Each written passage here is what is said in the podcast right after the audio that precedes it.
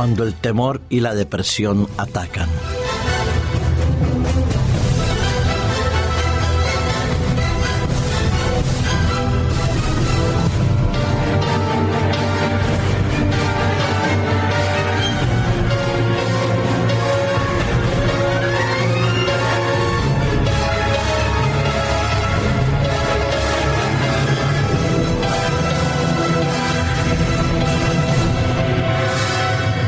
Que el mundo en que vivimos es competitivo, eso nadie, absolutamente nadie, lo puede dudar.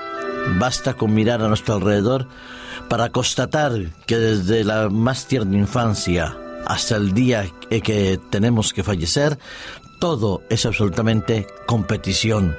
Exigimos mejores notas, mejor preparación, mejor rendimiento, mejores salarios, mejores tratos laborales, en fin, Pedimos a los políticos mejores soluciones, a los religiosos más esperanza.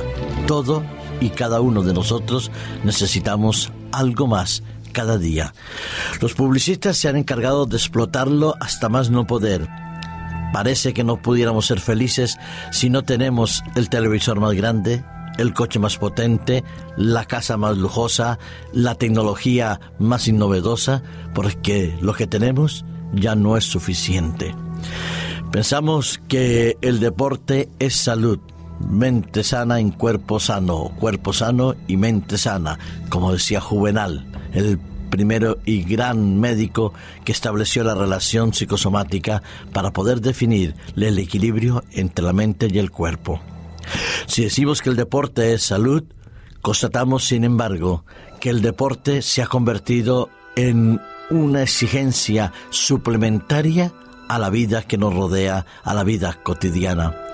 El deporte de alta competición es no solo exigente, es presión añadida sobre cada uno de los deportistas. Somos capaces de llevarlos a las cumbres más altas y en el momento que fallan, los crucificamos o los sepultamos bajo un arduo ataque de palabras ofensivas, despectivas o humillantes. Decía un famoso entrenador español del Club Barcelona, Pep Guardiola, que ese sistema de defensa y de ataque que había establecido en su club, mientras funcionaba, todo el mundo lo alababa. Pero basta que un día fallara, comentaba él en una rueda de prensa, para ver cómo se iban a proliferar los ataques criticando su sistema de juego. Como va ganando, pues entonces alabado sea el Barça, su entrenador y los demás. Pero eso no es solo típico y exclusivo de ese club eh, de fútbol español, no. Hemos visto y hemos leído cómo muchos deportistas sometidos a las altas presiones que los medios de comunicación y sus fans los someten, han llegado al uso de elementos tóxicos al organismo como son los dopajes. O, por qué no, recordar ese suicidio del entrenador de Gales, Gary Speed, y otros, muchos otros deportistas han caído y sucumbido a la presión social. El reto al cual se somete al hombre y al deportista los lleva a tener trastornos de comportamiento, adicciones, comportamientos suicidas, en fin, una alta tensión que muy pocos son capaces de soportarla y mantenerse humildes y en las cumbres. Sí, la depresión y el temor nos ataca a todos. No digo que todos seamos depresivos ni que todos vivamos con angustia ni con temor, pero todos alguna vez en la vida hemos sentido ese estado de tristeza, de melancolía, de nostalgia o ese sentimiento de preocupación debido a la incertidumbre del futuro. Constatamos, por ejemplo, que ese alto índice de paro conlleva a situaciones verdaderamente dramáticas en el ámbito de la familia, en el ámbito social y en el ámbito laboral. El temor es algo que es, parece inherente al ser humano, pero que es una respuesta que puede ser positiva cuando se asume y se responde adecuadamente, pero que se convierte en un tóxico de alto riesgo para el equilibrio y la salud del ser humano. Como respuesta al del temor, muchos actúan de manera violenta, de manera agresiva, porque no saben ni expresarlo ni tienen los mecanismos para poder vencer esas situaciones de temor. Sí, hay una alta preocupación a nivel del deporte sobre los índices de suicidio y de toxicomanía y de comportamientos mm, un poco eh, especiales con respecto a la anorexia o a la bulimia que se ven en muchos de los casos que nosotros conocemos a través de los medios de comunicación.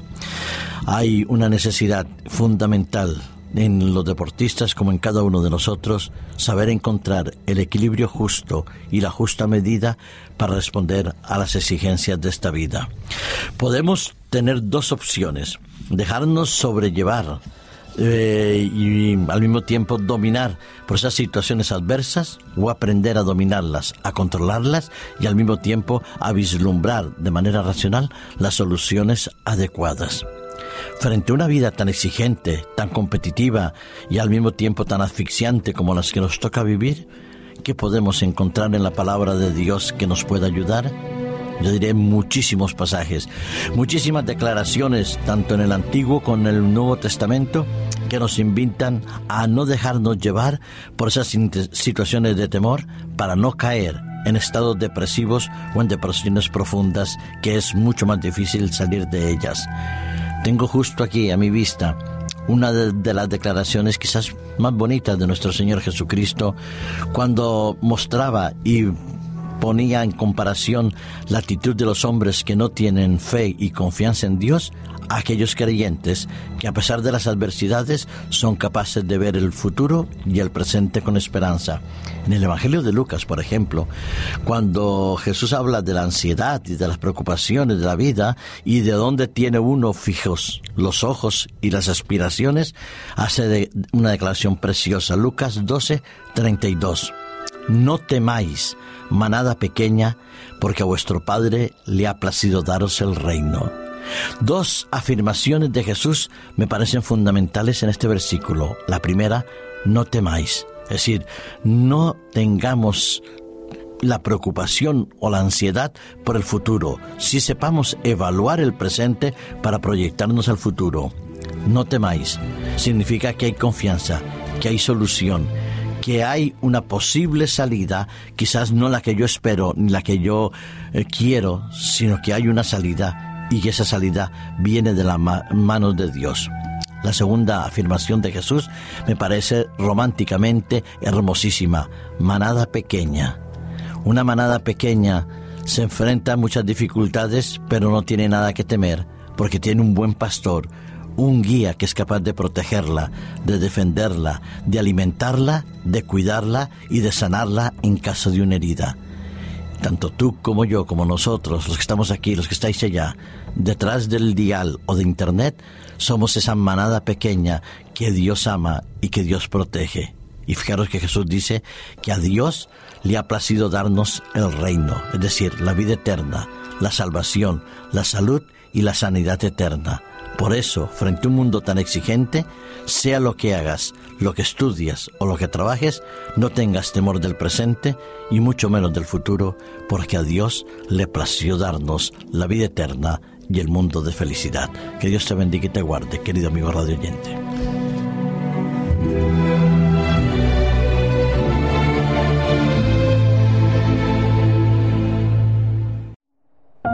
Producido por hopmedia.es